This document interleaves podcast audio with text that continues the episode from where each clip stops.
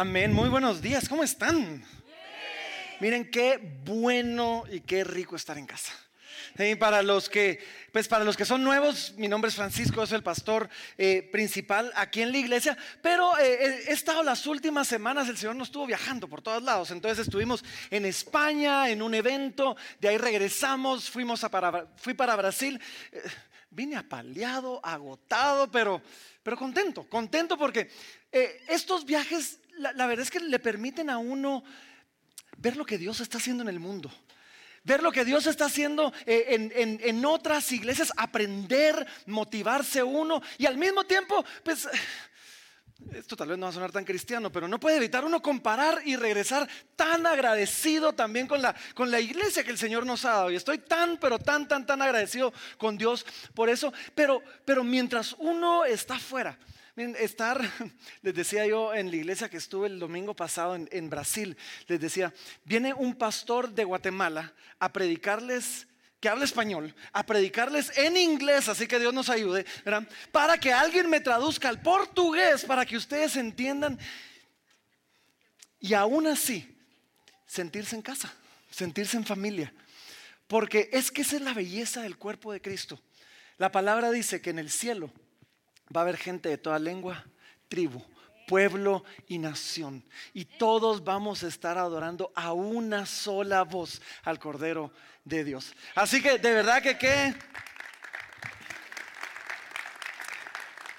Qué bendición haber ido, pero qué bendición regresar y estar y estar en casa. Y, en una de las iglesias donde estuve, tuve la oportunidad de compartir un mensaje y les, les, confieso, es un mensaje que ya he compartido aquí, aquí antes, pero es eh, cuando lo estaba compartiendo allá sentí como que el Señor me decía, ya toca compartir eso en casa, en casa otra vez. Así que para los que ya llevan por lo menos seis años de estar en la iglesia, hace seis años lo compartí. Si llevan menos de seis años, no se preocupen, no lo han escuchado pero el día de hoy los quiero llevar a una historia del Antiguo Testamento.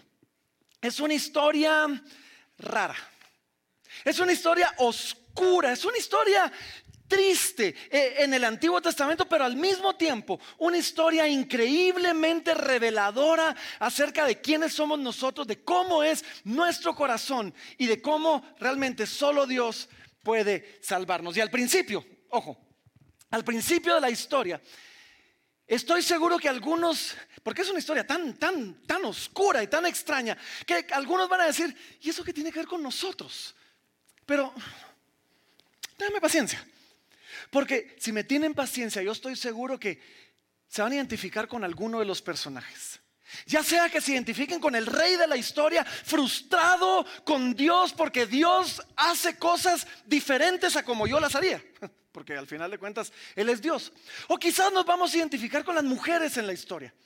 Desesperadas, el mundo se les vino abajo, están buscando aunque sea un poquito de esperanza donde puedan encontrarla. Y también van a encontrar que solo Dios puede salvarlas. Pero hay, hay un tercer personaje y sospecho que que la mayoría de nosotros nos vamos a identificar con ellos, que son los leprosos. Personas que quizás están pasando por, por un buen momento, pero retados, pero son retados por Dios para hacer algo. Así que ya sea que ustedes, este, su mundo se les vino abajo y estén pasando por el peor año, por la peor etapa de su vida, o que estén viviendo su mejor momento, yo estoy seguro que esta historia es para ustedes. Así que acompáñenme a Segunda de Reyes, Segunda de Reyes, capítulo 6. Hoy va a ser una lectura larga, pero vamos a ir parando y comentando. Segunda de Reyes, capítulo, capítulo 6, y vamos a iniciar en el versículo número 24. Y en el versículo 24 comienza diciendo así, dice, después de esto, ya ahorita vamos a regresar acá que había pasado antes, pero después de esto, aconteció que Ben Hadad, rey de Siria, reunió todo su ejército y subió y sitió a Samaria. Y hubo gran hambre en Samaria a consecuencia de aquel sitio. Tanto que la cabeza de un asno se vendía por 80 piezas de plata, pues no sabemos qué significa eso, pero caro. O sea, básicamente esto era caro. Y dice, y la cuarta parte de un cap de estiércol de palomas por cinco piezas de plata. Ahora, cuando cualquier, en cualquier lugar, en la Biblia o en cualquier otro lugar, ustedes ven que la gente, que el estiércol de paloma está caro, tenemos problemas, ¿o no? O sea, tenemos serios, serios problemas. Entonces, déjenme ponerles al tanto. Un sitio, un sitio es una estrategia militar. Cuando dos pueblos estaban en guerra, particularmente si uno de ellos era una ciudad fortificada con un muro alrededor, y estoy seguro que hemos visto más de alguna película así, y, entonces viene el ejército enemigo, trata de atacar, pero no logra penetrar el muro, porque para eso está el muro, para, para que nadie pueda entrar. Cuando este ejército no logra penetrar el muro, Llega un momento donde ellos dicen, ok, si no podemos derribar el muro, si no podemos entrar a la ciudad, lo que hacen es que rodean la ciudad. Y entonces el muro que sirve para que nadie entre se sirve, sirve se, se convierte precisamente en un arma. ¿Por qué? Porque ahora nadie entra. Y lo que fue diseñado para protegerlos, ahora está sirviendo para aislarlos. No entra comida, no entra alimento, no entra ayuda, no entran provisiones y todo eventualmente comienza a escasear. La comida comienza a escasear, la medicina comienza a escasear y la gente comienza o a morir de hambre o a morir de enfermedad. Y cuando ya están demasiado débiles para defenderse, entonces el ejército enemigo ya puede tomar tomar la ciudad. Y todo tarde o temprano se comienza a poner caro por pura ley de oferta y demanda. Cuando hay poco de algo y mucha gente lo quiere, ese algo se vuelve muy caro, incluyendo, ojo, el estiércol de paloma. Sí. Ahora, esto lleva a la ciudad, a cualquier ciudad, a un punto de desesperación terrible. Y miren, miren qué tan desesperada estaba la ciudad. Versículo 26 dice, y pasando el rey de Israel por el muro, una mujer le gritó y dijo, salva, rey, Señor mío. Y el rey le contestó, si no te salva Jehová, ¿de dónde te puedo salvar yo? ¿Del granero o del lagar? Ahora, la ciudad está tan desesperada y lo vemos. Podemos, eh, yo sé que lo estamos leyendo, pero si, me permiten ponerme dramático, o sea, podemos leer eh, eh, entre líneas el espíritu que había en la ciudad. Una mujer se acerca con el rey, o sea, si alguien podía ayudarle el rey o no. Y viene esta mujer y le dice, salve, oh rey. Y el rey le dice, ¿yo qué puedo hacer por ti? Si no te salva Dios, ¿cómo te va a poder salvar yo? Y aquí vemos no solo el desánimo que había en la ciudad, pero en medio de todo esto descubrimos, el rey yo no sé si, lo hizo consciente o inconscientemente, pero en medio de todo esto, el rey acaba de descubrir una verdad increíble, una verdad que espero yo que nosotros descubramos rápido en nuestra vida. Y es que solo Dios nos puede salvar. No podemos salvarnos a nosotros mismos. Algunos intentan salvarse a sí mismos, no pueden. Nuestros amigos no nos pueden salvar, nuestros papás no nos pueden salvar, nuestros jefes no nos pueden salvar, el gobierno no nos puede salvar, solo Dios nos puede salvar. Y el rey viene y les dice a esas mujeres, si Dios no te salva, ¿cómo te puedo salvar yo? Pero el rey tiene un poquito, un, momentito de compasión y dice, va, contame el problema, ¿qué pasó? Y miren este problema. Dice así, versículo 28. Y el rey le dijo, ¿qué tienes? Y ella respondió, esta mujer me dijo, da acá tu hijo y comámoslo hoy. Y mañana comeremos el mío. Ahora, esto suena horrible, pero el 28 es peor. El 29 dice, cocimos pues a mi hijo y lo comimos. Y al día siguiente, obviamente era un hijo pequeño porque solo les duró un día. Sí, al día siguiente yo le dije, da acá a tu hijo y comamos. Mal chiste, yo sé. Perdón. Da acá a tu, a tu hijo y comámoslo. Mas ella ha escondido a su hijo.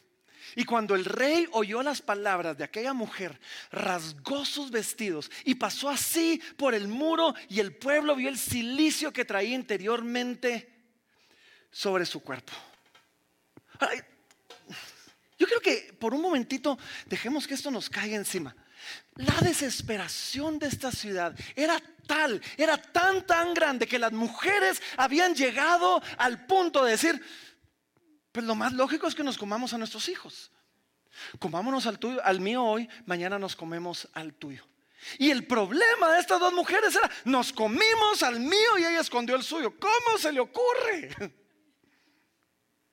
Ahora yo sé, yo sé, yo sé Quizás ninguno de nosotros aquí ha llegado a esos extremos. Y espero que nunca estemos en una situación donde, donde estemos considerando comernos a un hijo. Pero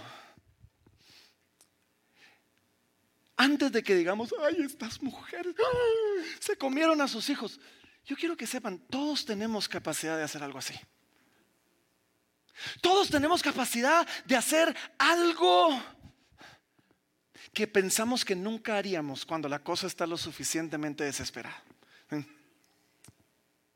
Quizás, otra vez, no te has comido a tus hijos, a, tus hijos, pero quizás comenzaste a mentir.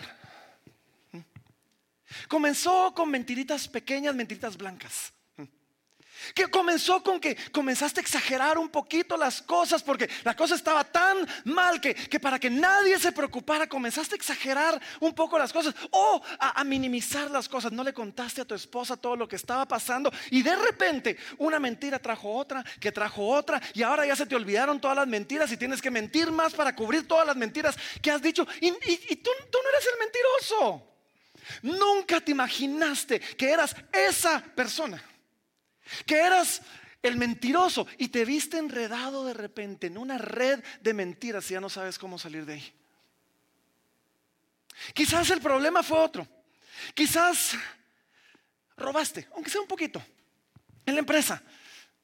Eh, no era nada importante y era algo que nadie iba a extrañar, pero que tu familia lo necesitaba. Y te justificaste diciendo, hey, mis hijos de verdad lo necesitan y esto aquí sobra. Y entonces comenzaste a, a llevártelo. Quizás para algunos, cuando la cosa se puso desesperada, comenzaron a tomar. Necesitaban algo que les ayudara a bajar el estrés. Necesitaban algo que los ayudara a relajarse. La cosa estaba tan dura que, que, ya ni tus amigos querían entonces hiciste nuevos amigos. Juanito el caminante fue de tus buenos amigos. No. Nadie lo entendió. Johnny Walker, no. Juanito el caminante.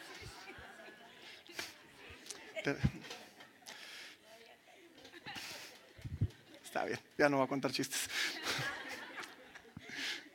Quizás algunos comenzaron un amorío. Quizás algunos dijeron, tú no eras el que engaña, pero tu matrimonio se puso tan, pero tan, tan mal, que de repente buscar a alguien más no solo sonaba lógico, sonaba justificado. Y cuando alguien te confrontó, tú dijiste que tú no conoces a mi esposa. Si conocieras a mi esposa, sabrías que tengo la razón. Quizás para algunos la cosa fue distinta. La empresa estaba pasando por un mal momento, no salían los contratos y de repente vino alguien y te dijo, mira, si tan solo me pasas un poquito, yo me encargo que todo salga bien y tú dijiste, bueno, es Guatemala, las cosas así es como funcionan en Guatemala. Si no hacemos eso, la cosa no funciona y de repente te convertiste en aquello que siempre habías criticado. Comenzaste a ser el que grita, el que explota contra tus hijos, contra tu esposa. Y habías criticado a todos aquellos que le gritaban a sus hijos, pero ahora eres tú. Porque, porque la cosa se puso tan, tan mal que nos comimos a nuestros hijos. Hicimos algo que creímos que jamás éramos capaces de hacer. Esto es lo que una situación difícil hace. En una situación difícil revela la depravación de nuestro propio corazón. Una situación difícil nos enseña que todos nosotros somos capaces de hacer más y de ser peores de lo que pensamos que íbamos a hacer. Y cuando el rey escucha lo que está pasando, dice la palabra, rasga sus vestidos esta era una forma pública de protesta o de luto para, expresarle al mundo que, las cosas estaban mal, que yo estoy triste, que, que, la cosa está desesperada y comienza a pasar el rey con sus vestiduras rasgadas por todo el muro y la gente dice, caramba, hoy sí está mal la cosa. Y mira lo que pasa después, versículo 31 dice, y él dijo, el rey, y el rey dijo, así me haga Dios y aún me añada si la cabeza de Eliseo, hijo de Zafat, queda sobre él hoy. Paremos aquí un momentito porque queda el pelo. O sea, la, cosa está desesperada en la ciudad. La cosa está mal y cuando el rey se da cuenta de lo que está pasando, dice, así me haga Dios y aún me añada, si la cabeza del profeta queda sobre, sobre él hoy. la solución del rey en medio de todo esto es, matemos al profeta. ¿Saben cómo es esto? Es como que alguno de ustedes de repente diga, me fue mal en un negocio. ¿Saben qué? Así me haga Dios y aún me añada. Eh, esto es culpa del pastor. ¿qué onda? ahora, antes de que juzguemos un poquito al rey, tenemos que entender qué había pasado. Si ustedes se recuerdan, comenzó la historia diciendo, y después de esto, justo antes de esto, había pasado algo interesante. Y es que Siria y los samaritanos estaban, y Samaria estaban en guerra. Y entonces agarraba el rey de Siria y hacía un consejo y decía, vamos a atacar, qué sé yo, por el norte a Samaria. Y entonces Dios le hablaba a Eliseo. Y Dios le decía a Eliseo, hey, decile al rey de Samaria que vienen por el norte. Salía el rey de Samaria, estaba listo para proteger a las ciudades del norte. Entonces de repente ellos regresaban y decían, no. Ahora vamos a atacar por el sur. Y Dios le hablaba a Eliseo y entonces Eliseo le decía al rey y el rey se preparaba. Y de repente el rey de Siria dice, no, no, ¿saben? Aquí tenemos un espía. Todo lo que nosotros decimos, ellos ya lo saben. Y uno de sus consejeros le dice, lo que pasa es que ellos tienen un profeta. Y todo lo que tú piensas en tu corazón, Dios se los revela. Y entonces el rey de Siria dice, pues la cosa es fácil, matemos al profeta. O sea, todos quieren matar al profeta. Eh, matemos al profeta. Y entonces agarra el rey de Siria su ejército y va a buscar al profeta. Y cuando llegan, ¿dónde está Eliseo? Jesse, su siervo, eh, él tenía un siervo, sale por la ventana, me imagino yo, y ve a todo este ejército y le dice, y le dice a Eliseo, Señor, nos vienen a matar. Y, yo me imagino a Eliseo, quizás medio riéndose un poquitío, y, y ora, y le dice, Señor, abre sus ojos para que Él pueda ver que son más los que están con nosotros que los que están contra nosotros. Y en ese, en ese momento, el siervo, el siervo de Eliseo, abre, se le abren sus ojos y comienza a ver un ejército de ángeles. Y carros y, carros de fuego. y en ese momento, todo el ejército de Siria queda ciego. Ciego. Y cuando ellos se quedan ciegos, sale Eliseo. Yo me imagino un poquito así y en broma y les dice, eh, sí, que manda, ¿a quién buscaban? Y ellos dicen, venimos a buscar a Eliseo. Entonces yo me lo imagino, y esto ya soy yo, esto yo me lo imagino, que los va a agarrar un poquito, pues están ciegos, los va a agarrar un poquito la mano y dice, yo los voy a llevar con él, síganme, y los agarra y los comienza a guiar y los lleva a Samaria. Y los entra a la ciudad y los lleva al palacio del rey donde está todo el ejército del rey y donde está ahora el ejército de Siria rodeado por el ejército de Samaria. Y el, y el rey de, Samaria dice, ahora es cuando hay que matarlos. Eliseo le dice, no, no, no, no. Déjalos ir.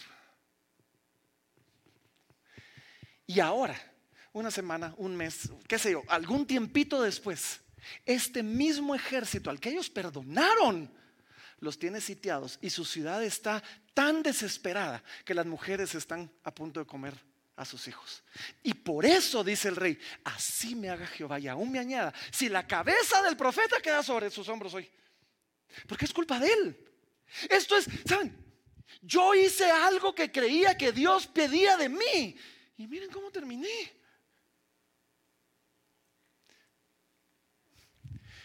Y esto es algo que le ha pasado a muchos. Yo he visto personas tomar la misma, la misma actitud. Yo he visto personas que con convicción de parte de Dios, de repente dejan un negocio. Dicen, no, es que este, este negocio está turbio. Me están pidiendo que, que viole mi conciencia. Yo soy creyente, yo no hago esas cosas. Dejaron ese negocio y ahora no consiguen trabajo. Es más, quizás los despidieron, quizás perdieron el contrato y ahora están buscando por todos lados y nadie les da negocios porque fueron esa persona. Y, algunas personas dicen, pero si yo lo hice por seguir a Dios, yo lo hice por obedecer a Dios y ahora todo me está yendo mal. Yo, yo he visto entre nuestros jóvenes algunos que dicen, ¿saben qué? Yo dejé a un novio, yo dejé una novia. Porque yo soy creyente, él no, él no es creyente, ella no es creyente y me estaban presionando a hacer cosas que como creyente no estaba listo para hacer.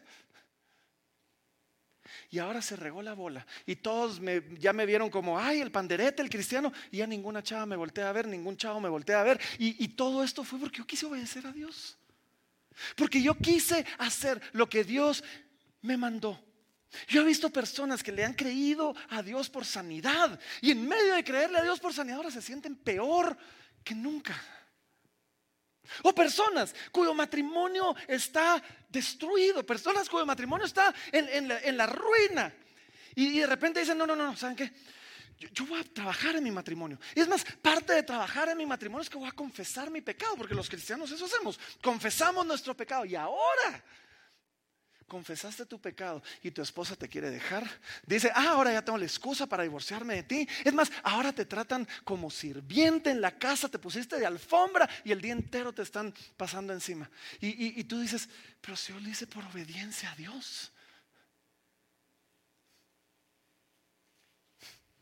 Job el hombre más justo de la tierra, todo se le vino abajo. David siguió a un rey a la guerra solo para ser despreciado y cuando regresa, toda su ciudad había sido saqueada por sus enemigos.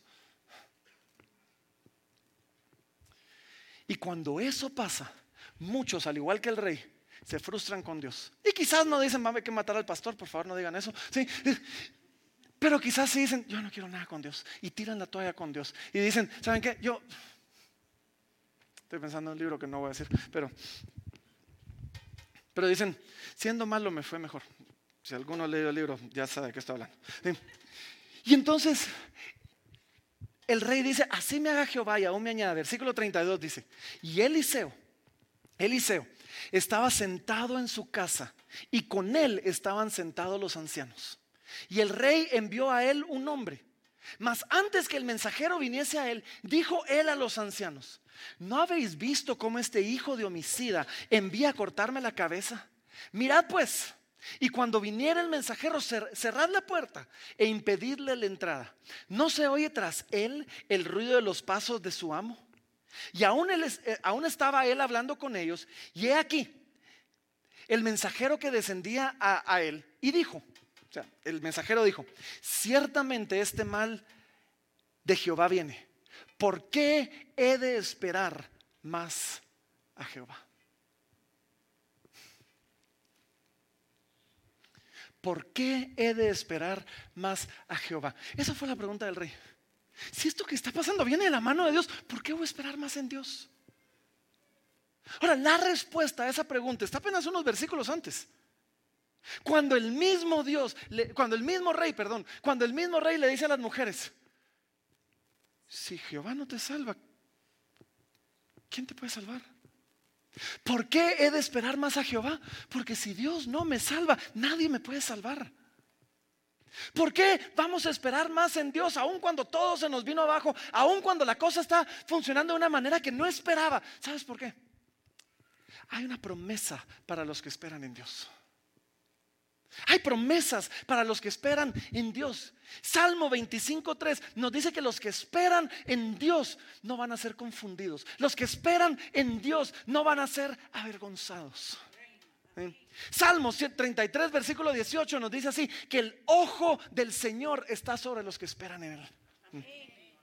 En, el mismo libro de los Salmos, Salmo 147, 11, nos dice que Dios se compadece de aquellos que esperan en Él. Y, muchos conocen Isaías 40. Los que esperan en Jehová tendrán nuevas fuerzas como las águilas. Correrán y no se cansarán, caminarán y no se fatigarán. ¿Por qué vamos a esperar en Dios? Porque solo Dios puede salvarnos. Los, discípulos de Jesucristo lo sabían bien. Los discípulos de Jesucristo lo sabían bien. Y, un, un día Jesús predicó un mensaje de esos buenos todo el mundo se va. Ah, dice que habían miles y terminaron apenas un grupito de personas. Y cuando todos se van, Jesús se voltea con sus discípulos y les dice, ¿se quieren ir ustedes también? Váyanse. Y el apóstol Pedro, a mí Pedro me cae bien, de, verdad. El apóstol Pedro, miren lo que les contesta. En, en Juan 6:68 dice, y respondió Simón Pedro, Señor, ¿y a quién iremos? Si solo tú tienes palabras de vida eterna. ¿Por qué vamos a seguir esperando en Dios? Porque a quién iremos. ¿A dónde vamos a ir? Hay gente que cuando las cosas salen mal, huyen de Dios. ¿A dónde? ¿A qué? Cuando las cosas no salen mal, tenemos dos opciones. O de Dios o huimos a Dios. Yo les recomiendo, corran a Dios. Regresando a nuestra historia, demos la vuelta a la página, capítulo 7, versículo 1. Nos dice así: Dijo entonces Eliseo: Oíd palabra de Jehová. Así dijo Jehová: Mañana a estas horas valdrá el sea de flor de harina un ciclo y dos seas de cebada un ciclo. Traducción: barato. A la puerta de Samaria.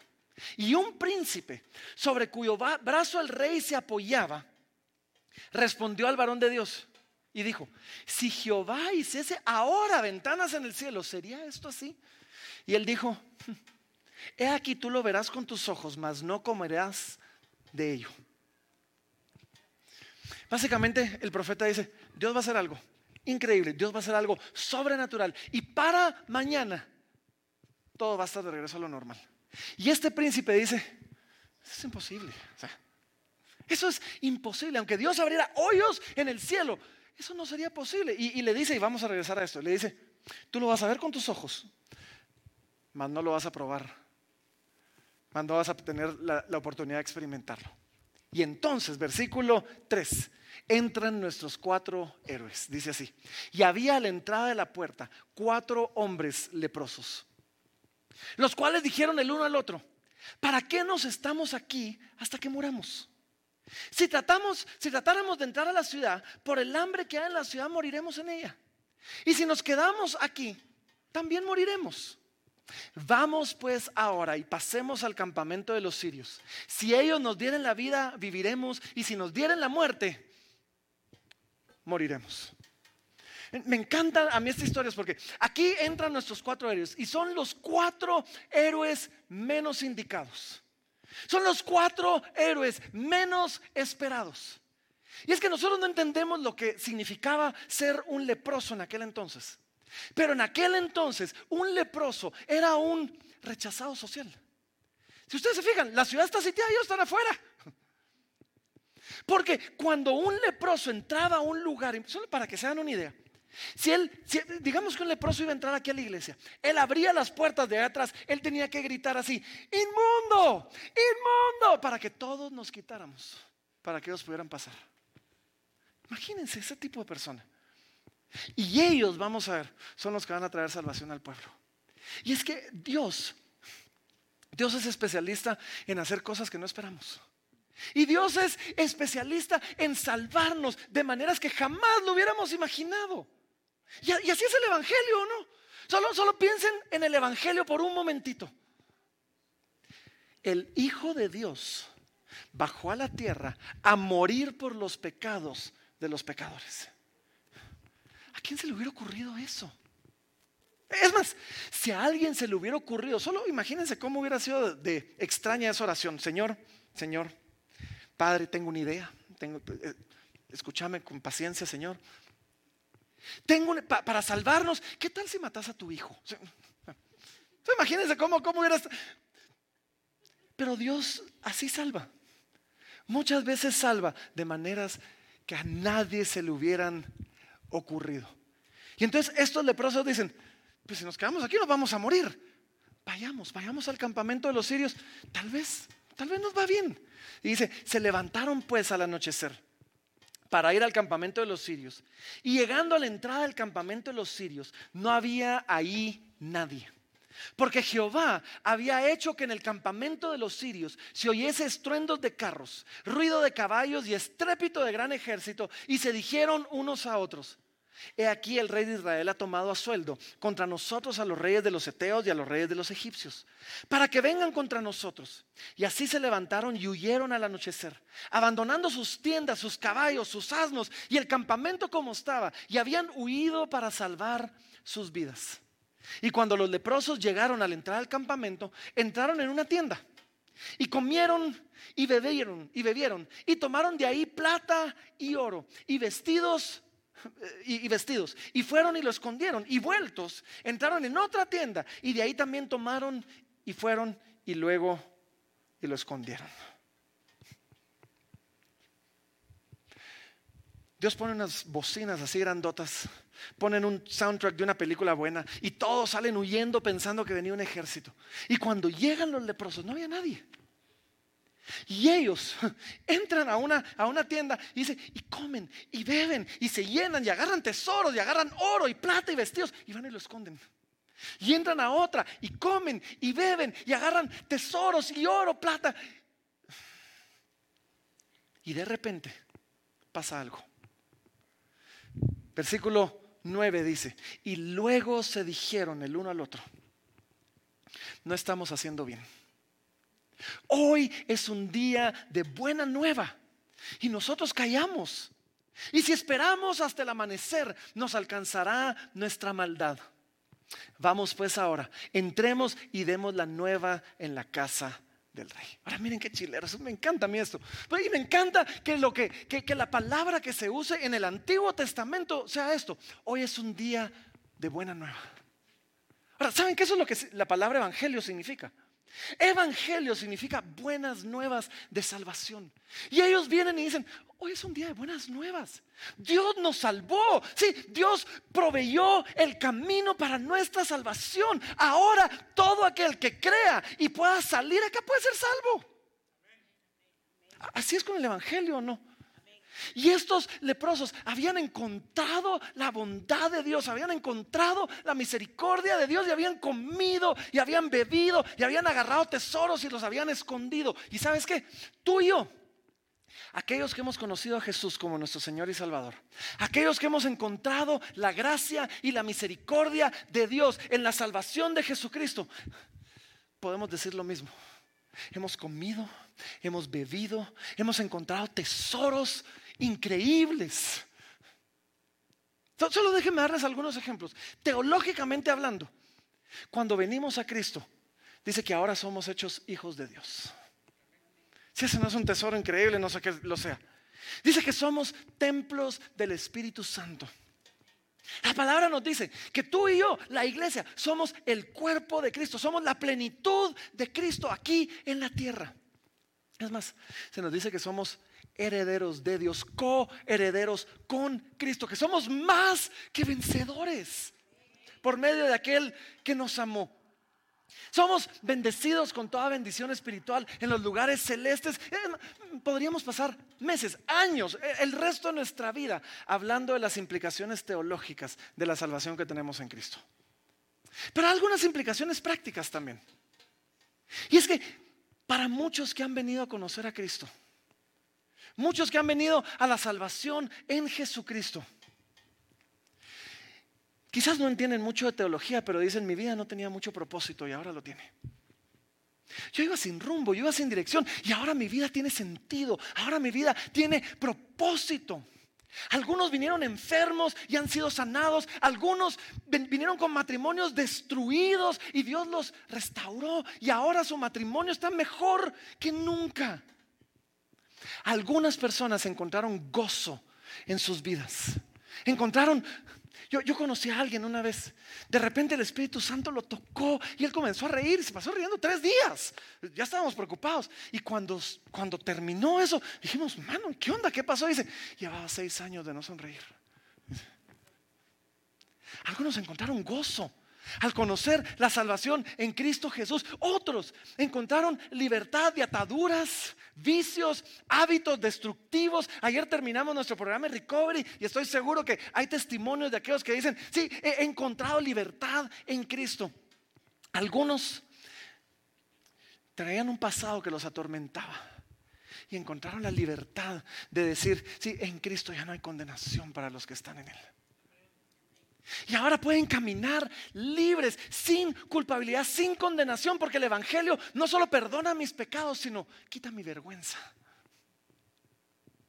Ahora somos parte de algo mayor que nosotros, mejor que nosotros, algo que realmente nos importa.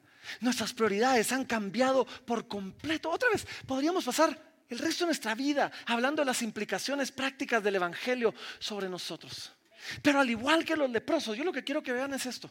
Al igual que los leprosos llegamos y comimos y bebimos y encontramos tesoros y los guardamos y fuimos a otro lugar y comimos y bebimos y encontramos tesoros. Y de repente tiene que llegar un momento donde comenzamos a escuchar la voz del Espíritu Santo que nos dice, momentito, momentito, momentito.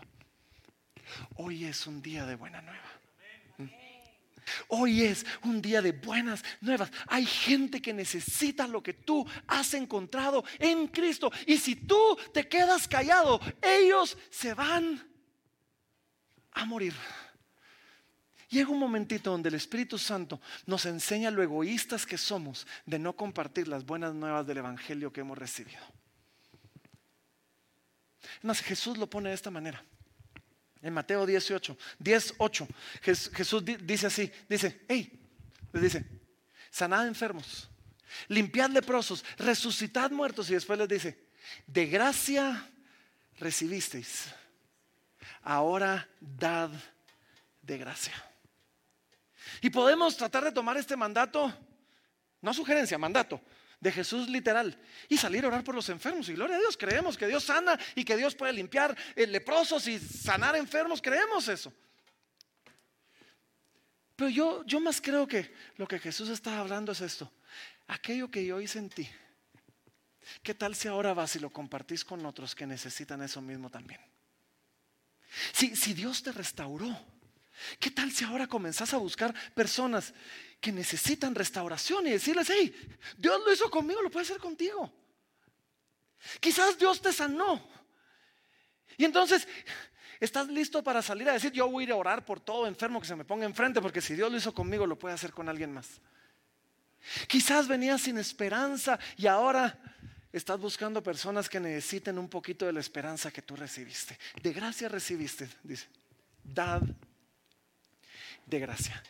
Y estos leprosos lo ven y estos leprosos lo entienden. Y ellos entienden algo todavía más importante. Y dicen, si nosotros no les decimos, ellos se van a morir.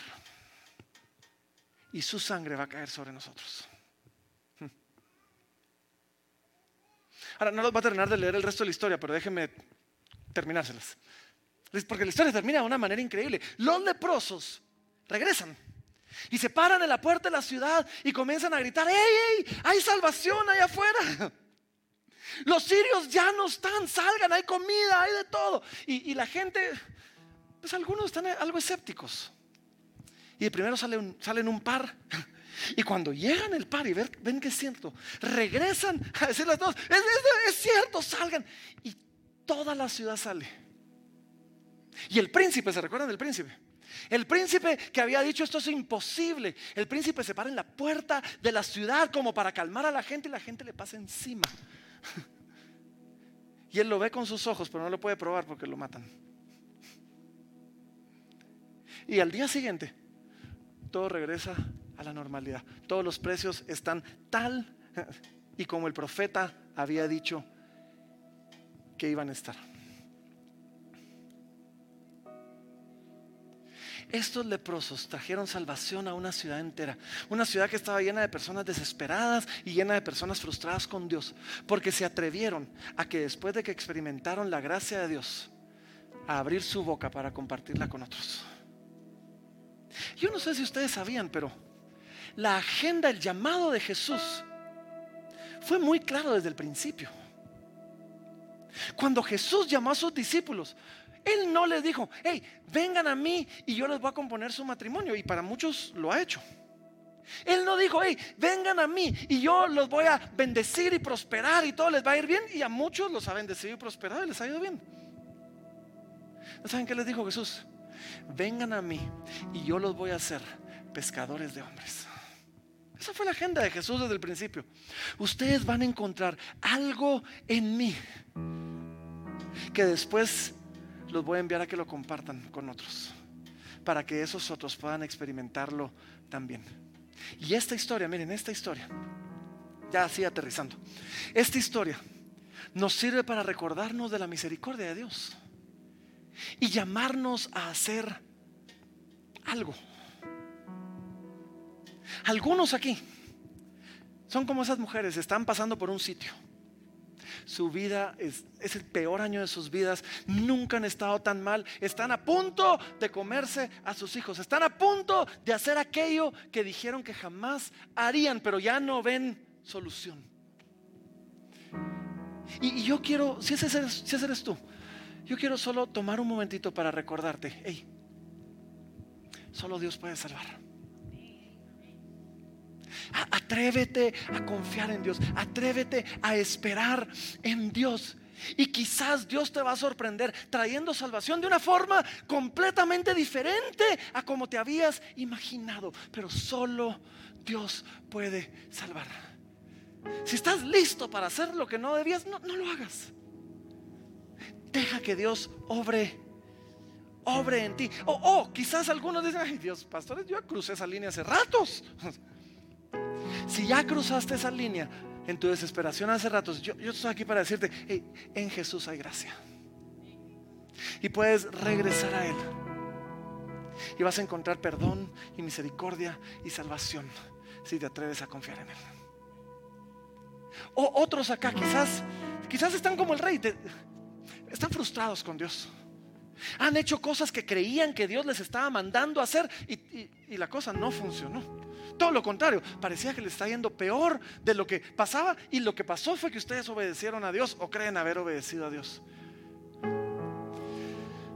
No tiren la toalla con Dios. ¿A dónde van a ir? ¿A dónde, a, dónde van a ir? regresen a Dios, regresen con los brazos abiertos delante de Dios. Él te va a perdonar, Él te va a restaurar. Y si tú te atreves a confiar y esperar en Dios, hay promesa para los que confían y esperan en Dios. Pero algunos, y yo me atrevo a, pensar que una buena parte de nosotros, acá son como los leprosos. Han experimentado la misericordia de Dios.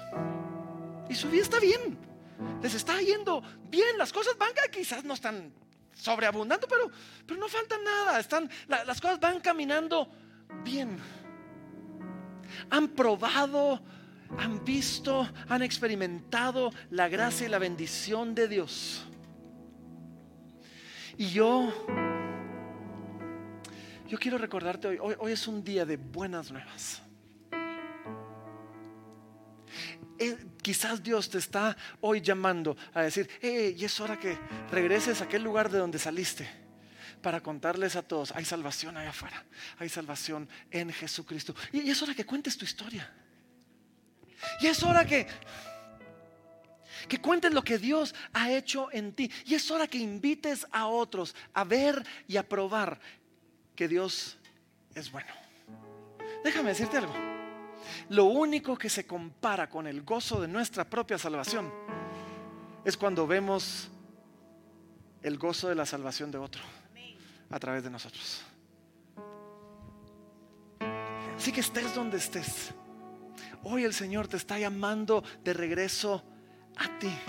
Y quizás para los, para los, los leprosos, los que están experimentando la bendición de Dios, quizás Dios te esté llamando a hacer algo que nunca habías imaginado. Quizás te está llamando a servir en la iglesia y decir, aunque sea, vamos a dar ese primer paso. Quizás Dios te está llamando a, algo un poquito más, a, hacer misiones, a, ir a un orfanato, a ir a las calles, a, ir a las cárceles, a llevar la palabra. Tenemos un ministerio de misiones increíble con el que te puedes abogar.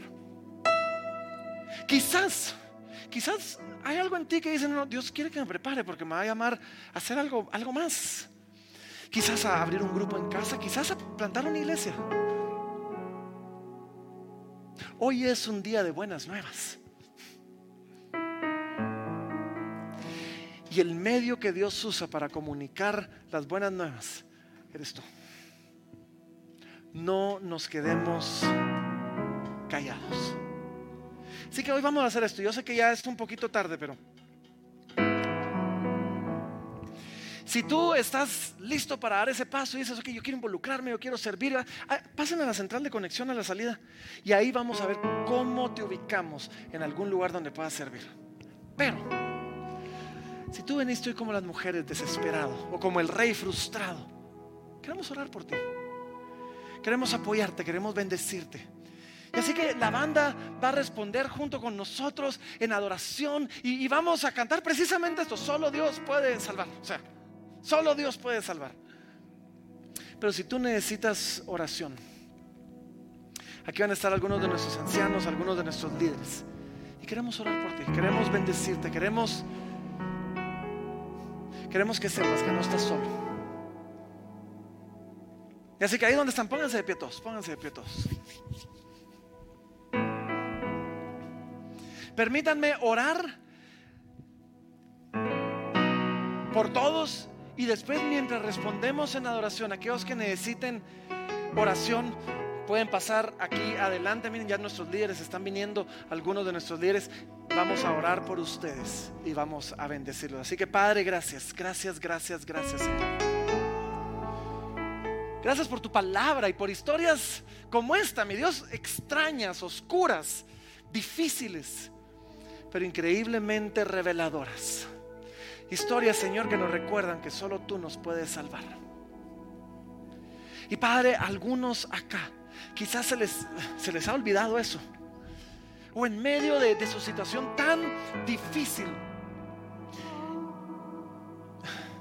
no saben a dónde ir para encontrar esperanza y salvación. Y yo oro, Señor, que hoy tu Espíritu Santo nos hable, nos llene, nos toque y nos recuerde que solo tú, que solamente tú puedes salvar. Así que mi Dios, mientras recuerdas eso en nuestro corazón, yo oro que tú toques el corazón de aquellos desesperados que necesitan un poco de esperanza. Te lo pido, Padre, en el nombre poderoso de Cristo Jesús.